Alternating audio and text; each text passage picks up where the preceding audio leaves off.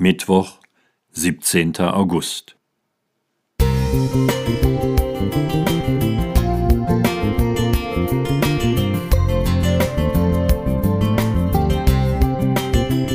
Ein kleiner Lichtblick für den Tag.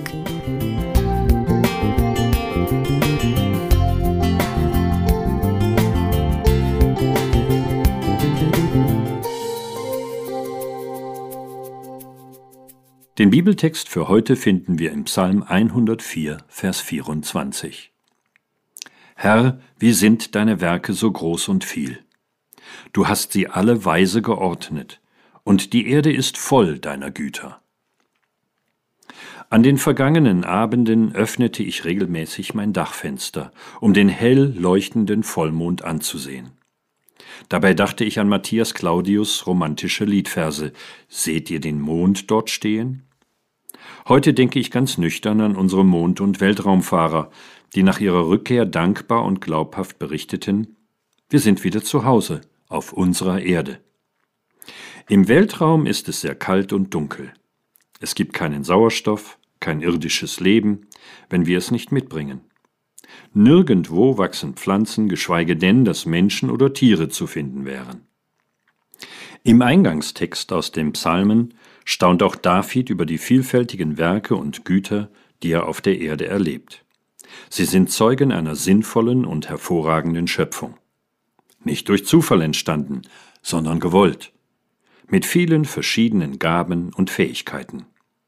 Unsere Erde eine einzige Schöpfung in einem riesigen Weltall, soweit wir es heute kennen.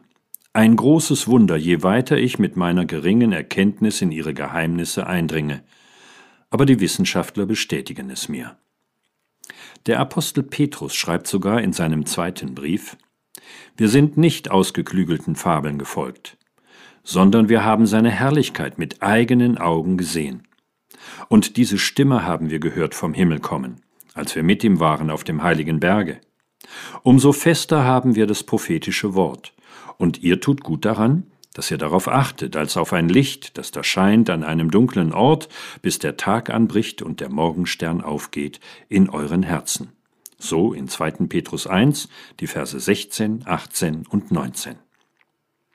Worüber ich besonders staune, ein höheres Wesen kümmert sich um uns, hat einen Bund mit unseren Vorfahren, zum Beispiel unserem Glaubensvater Abraham, einem Beduinen, geschlossen und ihn mehrfach erneuert. Unser christlicher Glaube hat Geschichte und ist von vielen bezeugt worden, was mich in meinem Glauben immer wieder neu anregt und darin bleiben lässt. Wenn ich meinen Mondgedanken nachgehe, verstehe ich Paulus, der feststellt, Gott wird erkannt an seinen Werken, das heißt an der Schöpfung. So in Römer 1, Vers 20. Richard Schwarz. Musik